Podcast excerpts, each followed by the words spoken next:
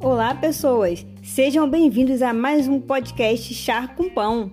No episódio de hoje, vamos conversar com Juliana Ocê e Renata Laurindo.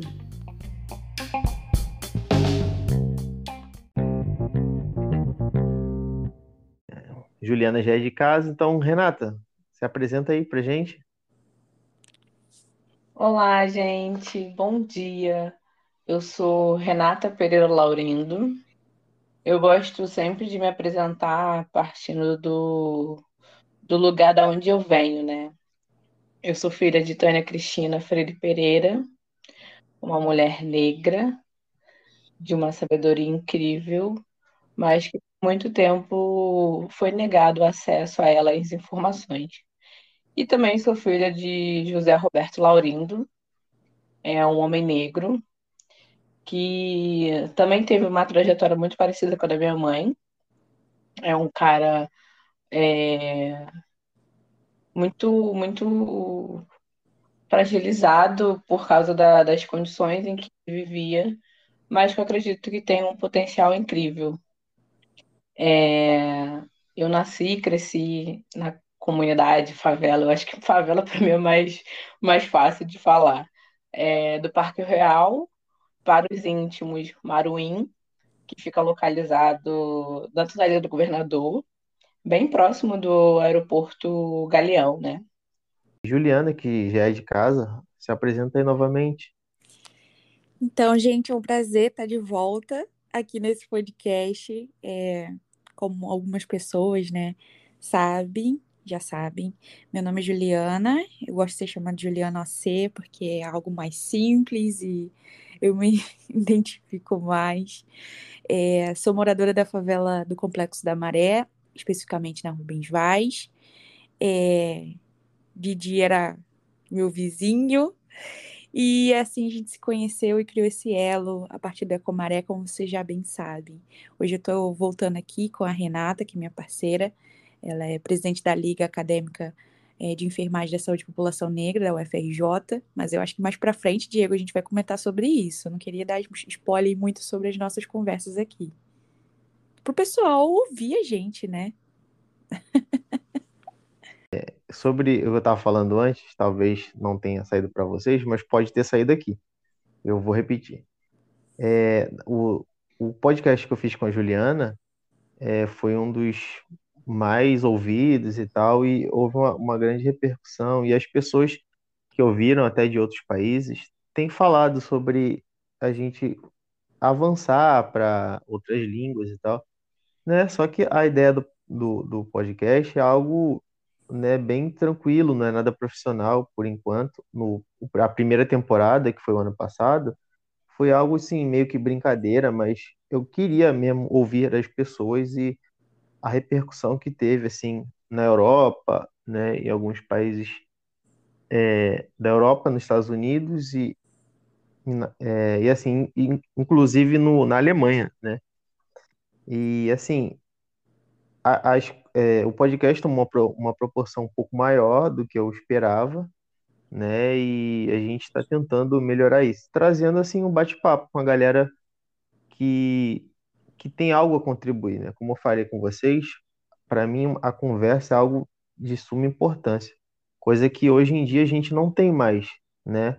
Antigamente, quando eu era mais novo, eu via as pessoas sentadas na porta, conversando. Hoje em dia tudo é muito corrido, sabe? e eu acho importante. E sobre o que a Renata falou, né, sobre os seus pais, que, que você acha, Renata, sobre esses conhecimentos, né, o conhecimento, os saberes da academia e o saber popular, né? Qual a relação que você faz entre esses dois e a importância para você, Renata? Então, Diego, como eu falei, né, eu cresci dentro de uma favela e aí eu tinha muito essa percepção de que eu precisava entrar numa faculdade, eu precisava ter o meu diploma, eu precisava ter uma profissão para eu ter o meu conhecimento validado, sabe? Para isso ser validado pela sociedade. E daí eu comecei essa busca intensa de, meu Deus, eu preciso me dedicar, preciso estudar, tenho que, que batalhar, porque é, a gente já nasce preto, né? E por si só a gente já tá alguns algumas barreiras já estão pré-condicionadas pra gente. E daí eu fiquei nessa de tentar estudar, melhorar, e eu tinha um sonho que era entrar na UFRJ. E até então, dentro dessa, dessa, desse contexto, né, era uma utopia isso.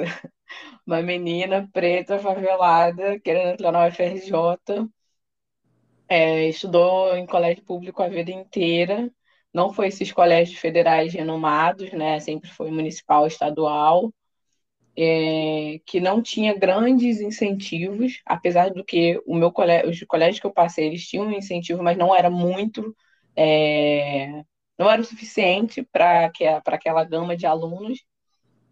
Mas aí eu tive essa utopia e falei, não, vamos embora. Eu sempre quis ser cientista. Eu sempre falava assim, não, eu quero trabalhar no laboratório e tal.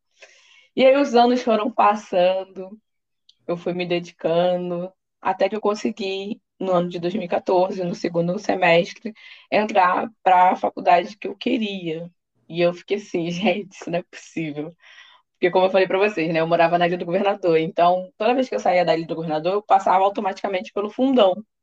E toda vez que eu passava pelo fundão, eu falava, não, eu vou estudar aqui. E aí, quando isso se realizou, foi tipo assim, eu não sabia nem para onde ir, por, por onde começar, sabe? É... Nessa mesma época, eu estava trabalhando como Java aprendiz e estava fazendo curso técnico em Química. Então, tipo assim, eu vi a minha vida tornando o sonho que eu queria, né? Que era ingressar na UFRJ. E nessa época eu entrei para o curso de Ciências Biológicas, modalidade médica, que é conhecido como biomedicina. E beleza. E aí, depois que você entra para academia, você fica assim, cara, não, beleza. Tudo que a gente produz aqui é válido e de forma científica, né? O método científico ele valida muitas coisas, mas o conhecimento que minha mãe agrega sobre ervas, plantas, chás, ele também é um conhecimento válido, sabe? E aí eu comecei a me questionar sobre isso. Por que, que eu achava que eu precisava de um diploma e não validava o conhecimento que minha mãe tem, sabe? Do tipo assim, toda vez que eu passava mal, minha mãe vinha com um chá de alguma planta. Por incrível que pareça, eu gosto muito de chá de boldo. As pessoas odeiam, né? Eu gosto uhum. porque eu faço associação de que quando eu tomava aquele chá, eu ficava boa. Entendeu?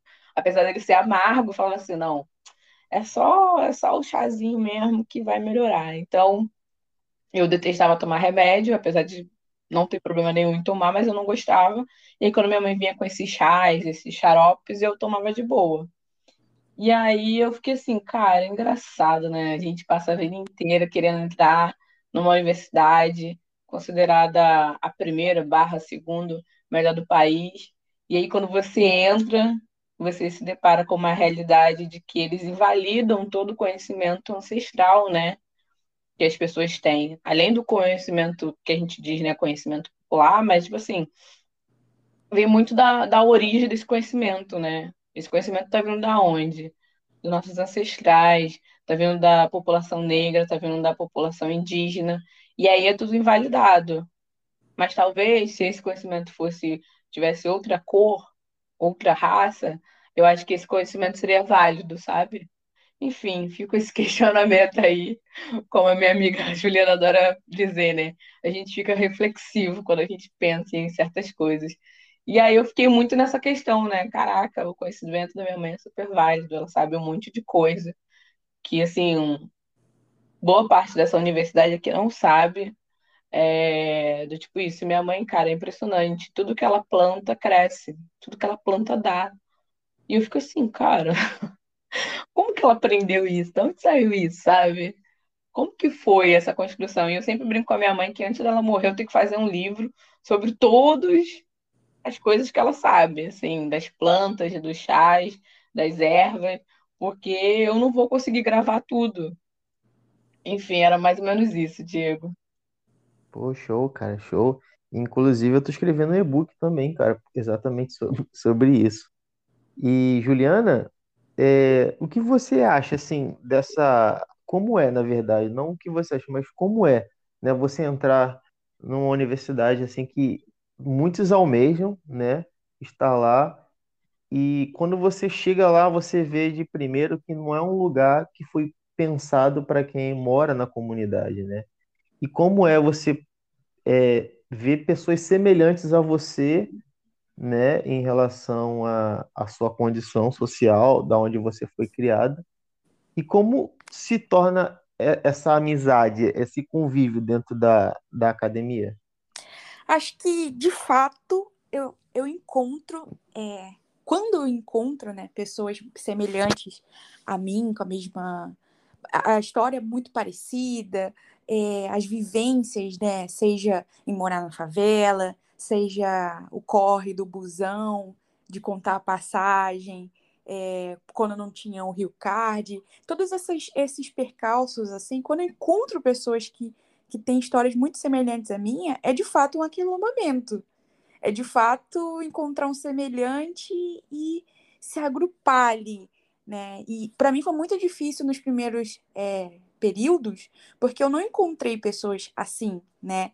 Eu tinha algumas amizades que, inclusive, eram muito tóxicas tóxicas no sentido de que é, não importasse também, não importava o quanto que eu poderia é, estudar, produzir, é, eu não, não iria alcançar é, os mesmos resultados do que eles.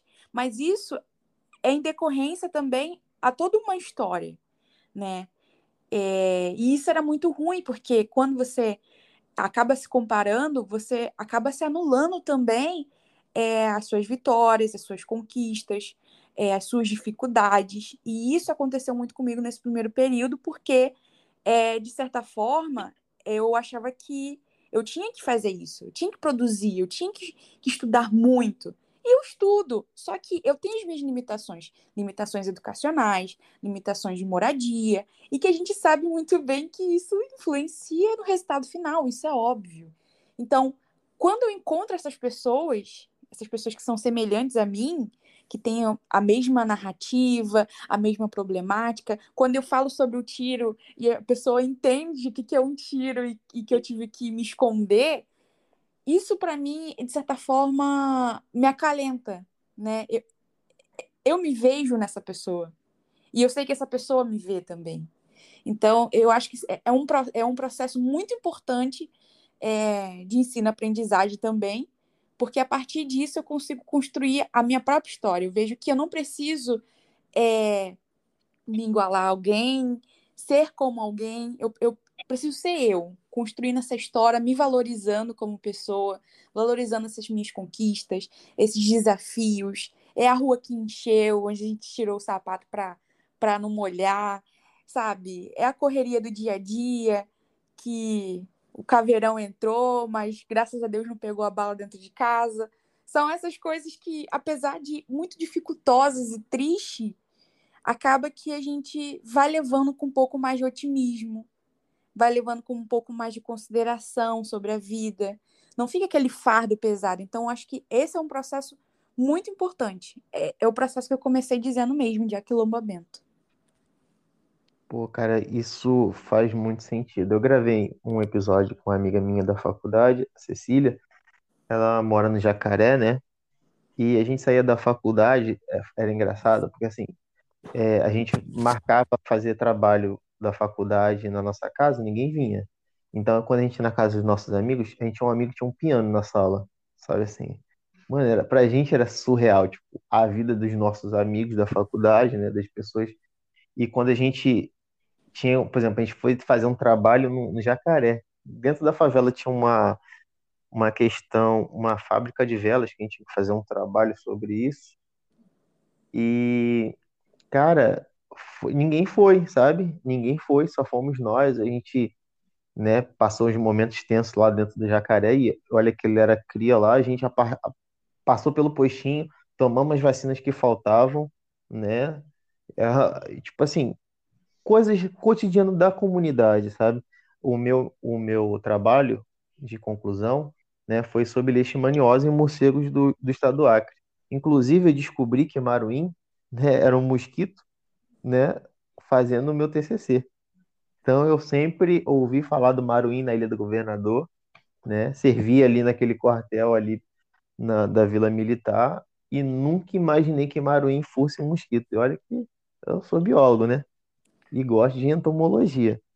Enfim, então é, essas histórias são coisas que somente a gente que tem essa vivência sabe, né? Essas limitações, como você falou, Ju, é, o meu ensino médio, por ser, ter sido num brisolão, num CIEP, foi muito ruim, né? Então eu tinha que estudar a matéria da faculdade e a matéria do ensino médio na faculdade, né? Eu estava sempre atrás, né? Priscila, minha esposa, né? Ela, ela sentiu muito isso quando ela estava na UERJ, né? E assim, a galera do Rio ainda tem uma uma questão melhor, porque aí você a, existe a questão do Rio Card, existe as bolsas na universidade. A Priscila passou aqui para a UFRN, né? E assim, aqui o estudante paga passagem, né? Não tem as, as facilidades, vamos dizer assim, que existem aí no Rio de Janeiro, né? E a gente mora em outro município e tal, tem que depender de um ônibus da prefeitura que sai lotado assim, tipo, vai catando todo mundo. E essa vida que as pessoas, esse, essas pessoas que não têm essa vivência não entendem. Ah, não, mas que você quer moleza. Não, cara, não é querer moleza. Equidade é diferente de igualdade. As pessoas não conseguem entender isso, sabe? Isso é um ponto que tem que ser muito discutido no nosso país. Equidade versus igualdade são coisas totalmente distintas. E, e, e, o trabalho de vocês, né? Como, como funciona? Eu posso falar? Claro. É, mas eu vou ter que ir um pouquinho atrás, né, para dizer como é que é o nosso trabalho. Sim, fique à vontade. Como eu disse, né, eu entrei em 2014 na UFRJ para fazer biomedicina. Enfim, pegando o gancho do que vocês falaram anteriormente, tem muito essa diferença, né? O curso de biomedicina, apesar de ser um curso da área de biológica, ele ainda é um curso majoritariamente branco, né? E eu senti todas essas dificuldades que vocês relataram, né? De no primeiro período, tipo, eu não saía, eu realmente eu, eu fiquei imersa à, à faculdade e ainda assim tirava as piores notas e ainda assim tinha que estudar muito para tentar entender o que o professor estava passando na sala de aula. Enfim, foi passando os anos, eu deixei de me encontrar na biomedicina e comecei a me questionar sobre o que eu estava fazendo. o que eu iria fazer. Além de ser pesquisadora, que é uma coisa que eu já tenho total ciência de que eu quero para minha vida, eu sempre dizia assim, não, porque se um dia eu for para a ponta, eu quero trabalhar com, com cliente, o paciente diretamente porque quando você vai para essas áreas biológicas, você fica muito atrás da, da, da, das coisas, né? Você fica muito no laboratório e pouco se vê o, o, paciente, o cliente ali na sua frente. E aí eu comecei a me questionar sobre isso, e no ano de 2018 eu tomei uma decisão de que não, agora eu preciso realmente sair da biomedicina, esse curso não é para mim. E aí eu fiquei pensando, aí fiquei entre odonto e enfermagem. E aí eu lembrei que no ensino médio eu queria muito fazer o técnico de enfermagem, mas quando eu fui me inscrever num técnico que tinha lá na ilha, ele fechou. Eu falei, cara, vou voltar com esse desejo aí, vamos ver como é que vai ser. Pesquisei um pouquinho, minimamente, e o curso de odonto me desestimulou porque é um curso muito caro, né? Apesar de ser numa faculdade federal, é, todo o material que os alunos utilizam é deles, né? Então eu não teria condições de comprar vários kits de odonto, que são uma partir de 3 mil, 5 mil reais, né? Enfim, e aí eu me desestimulei de odonto e parti para enfermagem. E aí eu entrei no ano de 2019, no primeiro semestre, é, através do processo seletivo de transferência de curso. E, e aí alguma coisa mudou, uma chave virou e eu falei, cara, esse ano é o ano que eu vou começar a me dedicar a buscar a minha ancestralidade buscar me conhecer e saber quem é a Renata, além de uma acadêmica de enfermagem. E aí foi um ano muito, muito enriquecedor, porque eu comecei a me dedicar bastante. E eu não sei se também tem a ver com a questão de eu Assim que eu entrei, eu encontrei uma coordenadora, é, professora doutora negra na enfermagem, e isso me deu um estímulo muito grande de, pô, cara, o meu sonho existe, é ela. Tô vendo ela aqui concretizada na minha frente. Eu quero ser uma coordenadora de curso daqui a tantos anos. E encontrar um curso majoritariamente negro dentro da faculdade foi algo que me deu muito alívio, sabe? Tipo, meu Deus. Não vou ser apenas a única num debate, não vou ser apenas a única numa, numa sala, entendeu? Que era diferente da, da biomedicina. Apesar de ser no mesmo prédio, na mesma universidade, enfim, tem muito esse, esses, esses dois lados da moeda, né? E aí, beleza. E aí eu comecei nessa busca aí. E é engraçado que foi o que a Ju falou, quando a gente encontra nossos iguais, a primeira coisa que a gente quer fazer é se agrupar, né? Realmente querer criar esse quilombo para compartilhar não só as nossas conquistas, mas principalmente nossas dificuldades, né? Porque a gente pensa muito, caramba, o que eu tô fazendo da minha vida não tá dando certo, mais um perrengue, meu Deus, de novo, mais um, mais um, quantos perrengues eu tenho que passar para conseguir uma coisa? E aí é muito nesse sentido de você poder se juntar para não desistir, sabe? De um dar apoio ao outro. E aí passou o ano de 2019, é... ainda era presencial, coisa maravilhosa, linda, minhas notas melhoraram 100%. Chegou no ano de 2020, eu falei assim, beleza, agora eu vou firme nisso. E comecei a procurar disciplina na universidade que falasse sobre a história da população negra. E aí eu cheguei até dar uma olhadinha na grade de história, na grade de, de filosofia, sociologia, enfim, eu fui buscando. E aí eu vi que tinha uma, uma disciplina que falava sobre saúde da população negra, direitos humanos e carnaval. Só que aí, quando veio a pandemia, essa disciplina não de, deixou de ser ofertada, né? Porque teve que passar para online. E aí, depois, no segundo semestre do ano de 2020, ela voltou a ser ofertada e eu fui lá e me inscrevi. E aí, nesse mesmo ano, né, como a pandemia, é, ela atravessou as pessoas de diversas maneiras. E principalmente as pessoas negras foram atravessadas de maneiras mais duras. Né? Elas não teve a oportunidade de fazer isolamento social, elas não tiveram oportunidade de poder é, se cuidar né, nesse momento. Elas eram a força né, a que trabalhava. E daí eu fiz essa disciplina. E, claro, nesse ano também disparou vários gatilhos de ansiedade, ficar muito tempo parada, esse tempo ocioso, meu Deus, o que está acontecendo? Estou perdendo produtividade, enfim. E aí, numa das conversas que eu tive com a Gisele, Natalina, na época, ela era a presidenta do CAENF, né, que é o nosso centro acadêmico, é, a gente estava conversando, a gente falou, cara, a gente tem que produzir alguma coisa, a gente tem que botar nossas ideias para frente, a pandemia não pode nos parar e tal.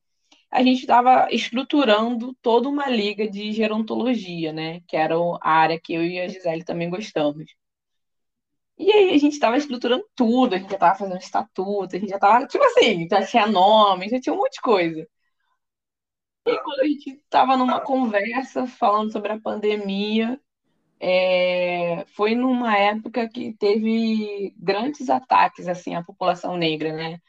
Eu acho que foi na época que teve a morte do João Pedro, teve a morte da, da Agatha, teve várias, várias sequências assim. E eu falei para ela, cara, eu tô muito mal eu tô muito mal, eu não sei o que tá acontecendo.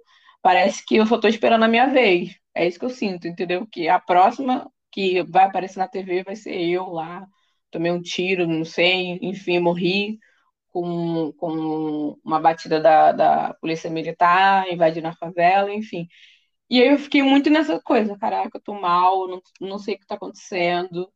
E, e aí a Gisele falou assim, cara, calma aí, vamos conversar.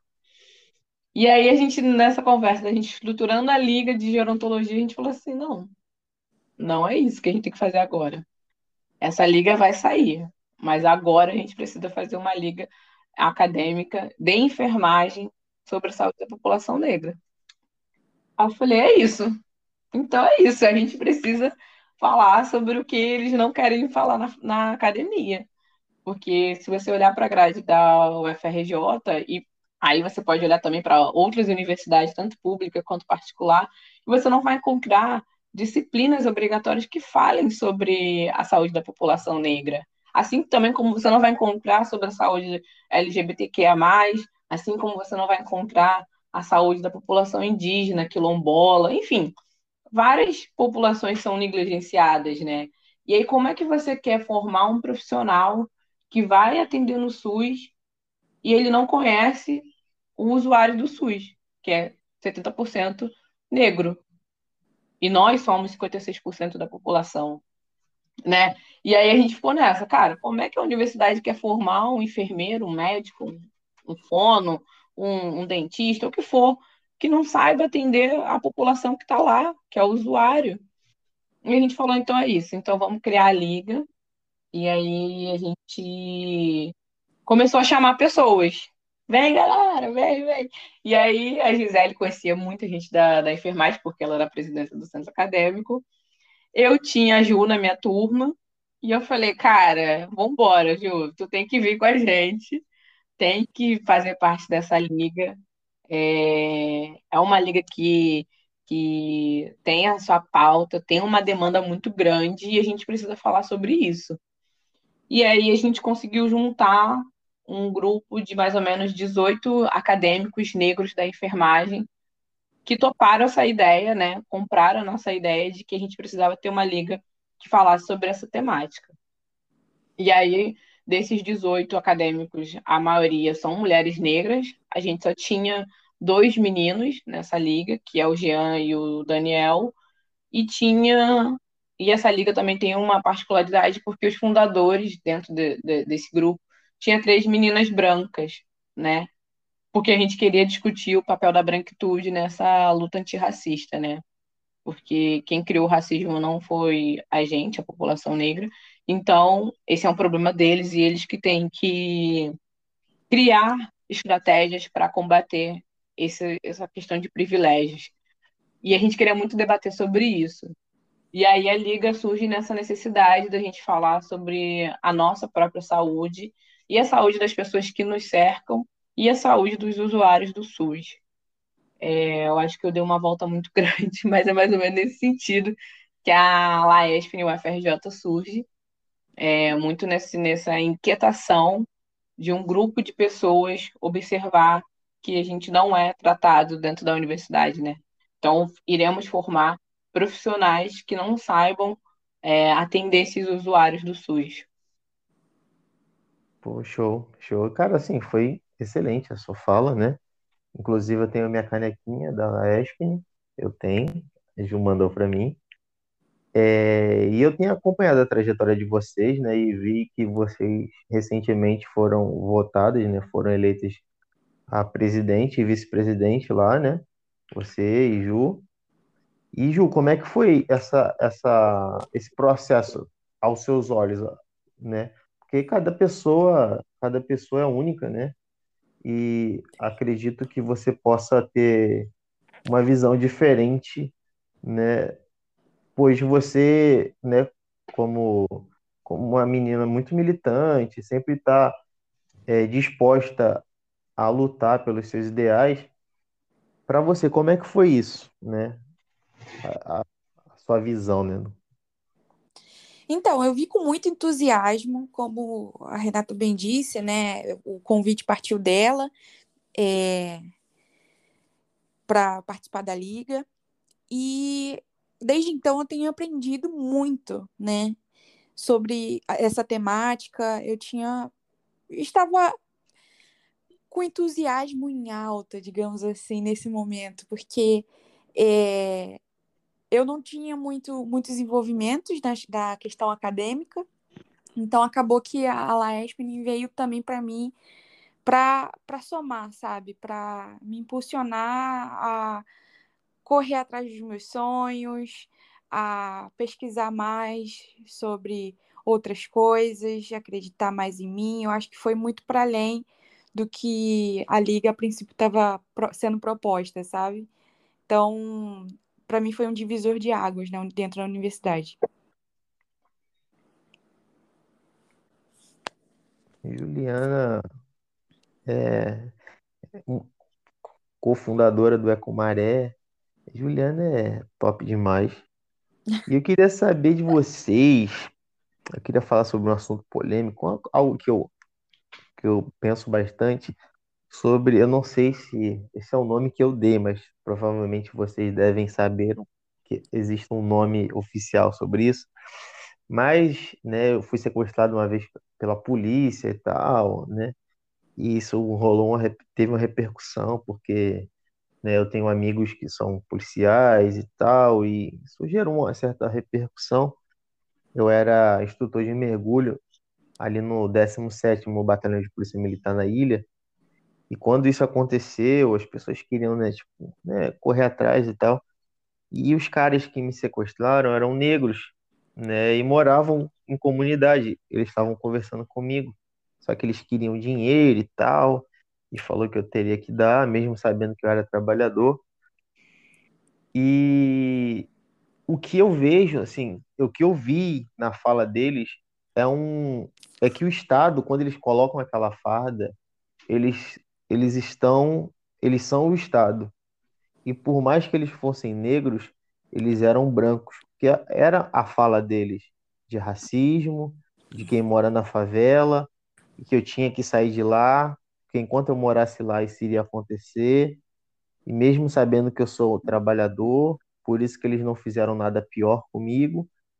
E o que, que vocês acham né, desse embranquecimento que o Estado causa, né? Onde todo mundo tem que ser branco, cultura branca, quando a, o branco e o rico são a minoria. Ju, você quer comentar? Eu posso comentar. Eu acho que você é ideal para comentar, porque você vai ser bem cirúrgica nessa questão. Então, é, o que acontece, assim, Renata falando, tá, gente? Não é, não é uma, uma grande pensadora, grande pesquisadora, mas o que eu posso dizer é que o racismo ele é uma tecnologia que a cada vez ele vai se adaptando, né? Como todas as tecnologias, né? Antigamente a gente tinha aquele celular com várias teclas e hoje a gente tem o celular touch, né? Que foi uma tecnologia que avançou e chegou a esse nível. Daqui a pouco a gente vai ter, sei lá, só um, um relógio que faz tudo e a gente vai mais ter o celular, enfim. E assim como todas as tecnologias, o racismo é uma tecnologia que sempre avança e imprime na sociedade o que ela, o que ela precisa, né? Então, quando a gente fala de ter esse padrão de embranquecimento, é um padrão é, muito focado no, no eurocentrismo, né? De você tentar chegar aos europeus brancos de olhos claros, louros, enfim. Só que, e a gente conhece essa história, né? A gente já tem, dentro da, da, da história do nosso país, momentos em que eles tentaram embranquecer agora me deu um lapso, mas existiu um movimento de é, tentar trazer o número de, de pessoas brancas, mais ou menos, eu acho, 5 milhões, se não me engano, de pessoas brancas para tentar embranquecer a população, né? Porque mais ou menos foi esse número que trouxeram de pessoas é, do continente africano. Então, essa, essa é, de tecnologia, que é o racismo, ele tenta o tempo todo nos dizer que nós não somos aceitos, não somos bonitos, não somos inteligentes, nunca seremos. A, essa régua que eles utilizam da meritocracia é uma régua só para continuar validando os privilégios, porque de mérito mesmo a gente nunca vai estar conversando, né? Que você me dizer que uma pessoa que. Vamos dar o caso recente do, do filho do Luciano Huck, né? O filho do Luciano Huck tem 17 anos e ele vai ser consultor de música de um programa da, da Globo. O que, que esse garoto tem de experiência acumulada na vida? Assim, eu não estou nem querendo dizer sobre a idade dele, mas assim, o que, que ele sabe sobre música para ele poder ser um consultor de música? Entende? Ele não tem nada. Se você comparar os outros músicos que a gente encontra ao longo do nosso país, na história do nosso país, você vai ver que ele não, significa nada. Ele acabou de começar a vida dele, só tem 17 anos. Ele nem é um adulto ainda. E ele não fez uma faculdade, ele não fez um curso, ele não trabalhou nessa área, ele não sabe nada. Mas o que ele tem é um pai branco com grandes privilégios, como ser o atual apresentador, e é, recebe muitos patrocinadores, e, portanto, o pai dele pode dar a ele esse cargo. Ponto. A gente não está falando de mérito nenhum. E se você pegar o currículo desse garoto e comparar com o currículo de outras pessoas, com certeza outras pessoas vão ter um currículo muito melhor para ser um consultor do que ele. Entende? Então, assim, é isso. É a, a, o, o racismo é uma tecnologia que ela sempre vai nos dizer o que a gente pode e não pode fazer. E por isso que é uma máquina também de privilégio, né? Porque ela mantém ali as pessoas que. É, faço até associação com aquela música, né? O pobre cada vez mais pobre, o rico cada vez mais rico. Eu acho que essa música era do Chacabum, né? Enfim, não, não lembro. É, da, é das meninas. Ah, bom, bom, bom, bom, bom. Isso, isso, é... isso. É isso daí. Então, assim, é uma máquina que vai sempre dizer para onde você pode ir ou não. Como isso, né? Apesar da gente chegar a uma certa, um certo nível de hierarquia dentro da sociedade quanto questão financeira, né? Eu posso ser um Lázaro Ramos da vida, eu posso ser uma Thais Araújo, eu posso ser um Michael B. Jordan, que minha foto vai estar no, no, no, no catálogo da polícia é, como um, um, principal suspeito de um assalto, de um roubo. Entende? Isso não. Eu ter grana não significa que eu vou estar livre de sofrer racismo. Porque a cor da minha pele fala muito mais alto do que o dinheiro que está na minha conta, que eu tento acessar o meu próprio banco e sacar e sou impedida. Como aconteceu com o diretor do filme Wakanda, entende? Então, assim, essas, essas impressões que o, o racismo faz com a gente e que as pessoas adoram dizer que é mimimi, na verdade, elas não querem enxergar os privilégios que elas têm. Porque a partir do momento que você enxerga os seus privilégios, você só tem duas opções. Ou você assume ele e tenta abrir mão desse privilégio, e aí você vai para uma luta antirracista, ou você assume seus privilégios e é conivente com isso, e automaticamente você ganha uma carteirinha de racista. E aí é o que as pessoas não querem. Então, é muito complicado essas pequenas nuances, né? E muito disso, da pessoa ser consciente e querer fazer a mudança. Não basta só ela falar assim, ah, não, beleza, já entendi. Mas é isso, eu entendi. A culpa não foi minha, não fui eu que criei. Mas aí, você não vai fazer nada, você vai continuar mantendo seus privilégios e não vai poder fazer nada. Será mesmo que você não pode fazer uma seleção com seu RH e trazer pessoas negras? Ou será mesmo que você não pode pegar é, e colocar dentro do seu conselho né, de diretores da sua empresa é, pessoas negras? Será mesmo que nenhuma pessoa negra é capacitada para estar ali sentado discutindo essas pautas com você? Ou você que não quer enegrecer esse espaço? Ou você que não quer dar oportunidade para a diversidade? Porque eu também não digo só de pessoas negras, né? a gente também tem que pensar nas pessoas LGBTQIA, a gente tem que pensar nas pessoas com deficiência, a gente tem que pensar em outras pessoas que compõem a nossa sociedade. Enfim, é muito nesse jogo de abrir mão do, do seu privilégio ou manter o seu privilégio. Sim, profundo isso. E eu gosto bastante de pensar né, sobre isso, porque, como você falou, independente nós somos brancos ou negros, é, todos nós fazemos parte da sociedade e nós devemos, é um, é um dever nosso, né? É um dever nosso é, pensar sobre isso. E hoje as pessoas não pensam. Hoje as pessoas vivem de uma forma, é, vamos dizer, a Deus dará, uma expressão bem popular.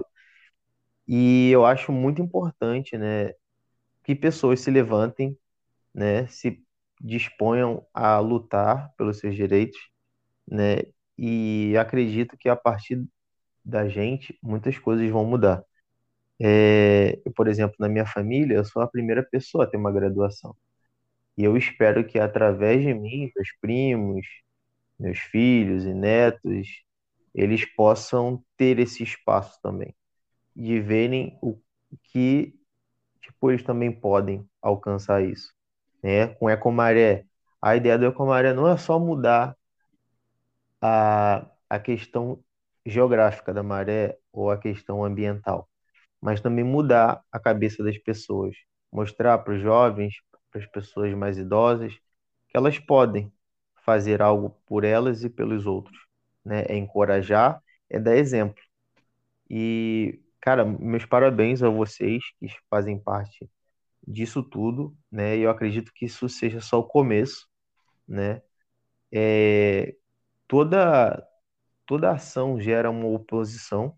Acredito que vocês têm passado por algumas dificuldades, isso vai ser normal, né? ainda mais dentro dessa temática, dentro dessa estruturação do racismo que nós vivemos no país hoje, onde as pessoas temam e, em dizer que não existe, né?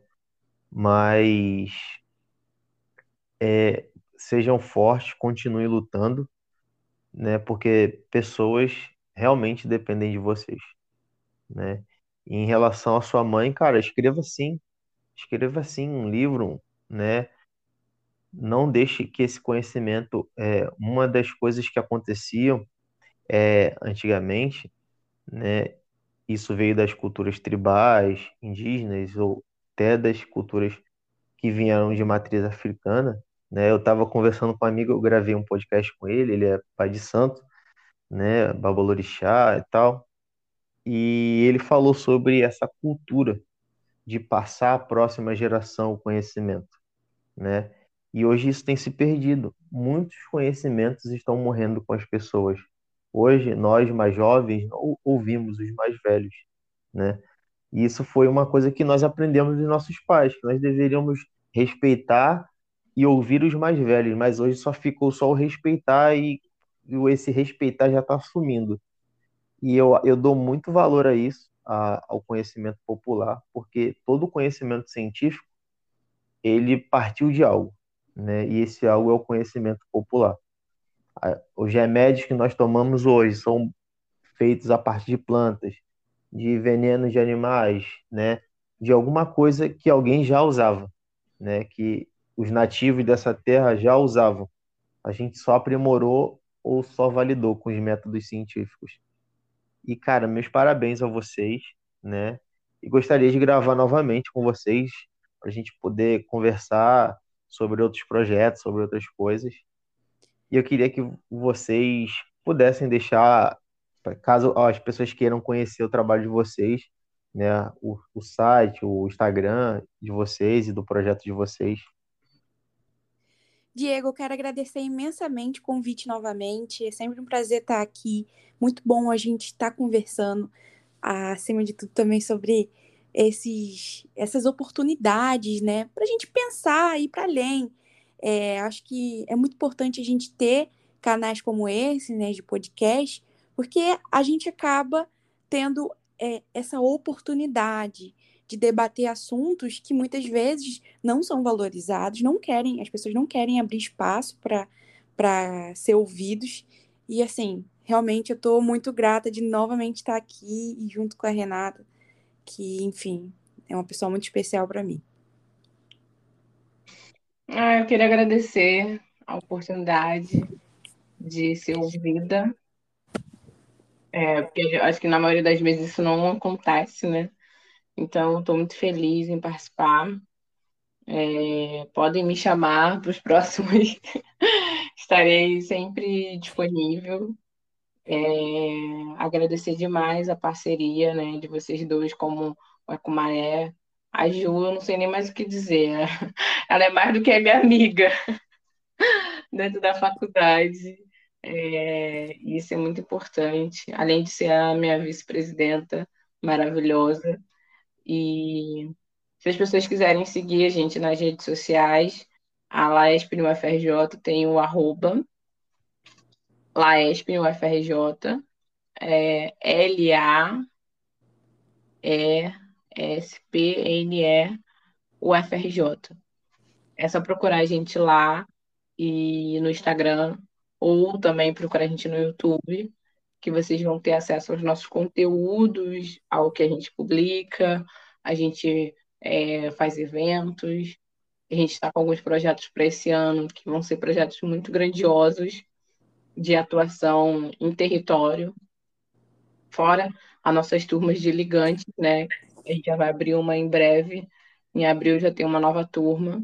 Então, se você tem interesse em conhecer mais sobre a saúde da população negra, é, se inscreva. Você pode ser de qualquer área de conhecimento ou não ter escolaridade, e a gente aceita é, ligante de qualquer área de conhecimento, sem escolaridade e de qualquer lugar do país.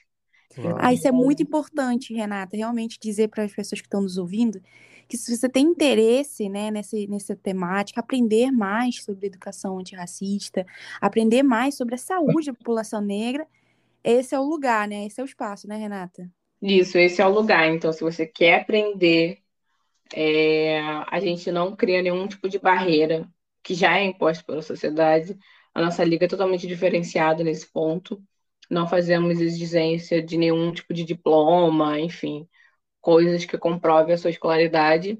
Então, basta é, se inscrever quando a gente abrir o processo seletivo e a gente está pronto para te receber no nosso, no nosso quilombo, que é a LAESP, e compartilhar esses saberes. A gente lida sobre vários temas, né? Desde a política nacional integral de saúde da população negra, até falar sobre racismo estrutural, institucional, a gente fala sobre a saúde da mulher negra, saúde do homem negro, falamos sobre doenças falciformes, diabetes, hipertensão, enfim, são diversos temas que a gente aborda, fora os outros temas abertos, as outras lives né, abertas que a gente vai fazer ao longo desse ano. E é isso, a gente também está aberto às parcerias com projetos que falem sobre esse recorte racial. E é isso, gente. Agradecer demais a oportunidade e espero encontrar vocês lá no nosso Instagram e na nossa próxima turma de ligantes. Muito obrigada, Diego. Cara, eu que agradeço, assim, foram momentos maravilhosos. E essa questão que vocês falaram agora de aceitar pessoas que não têm diploma, que não têm até estudo, cara, inclusão é algo sensacional. E uma coisa que eu acredito muito, muito, muito, muito, que é a educação. A educação ela vai mudar o mundo, cara e as pessoas precisam ser educadas sem, sem, sem que haja barreiras, sabe? Sem que haja pressupostos, sem que haja impedimentos. O conhecimento tem que chegar a todos, sabe? A todos.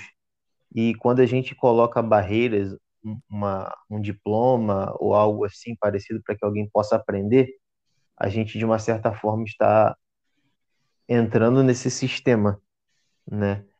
E cara, meus parabéns cara, e quero muito conversar com vocês de novo, né? E é isso aí. Gente, o podcast vai ficando por aqui, né? E a gente se vê no próximo. Um abraço para quem, quem ficou até o final e valeu. Obrigado.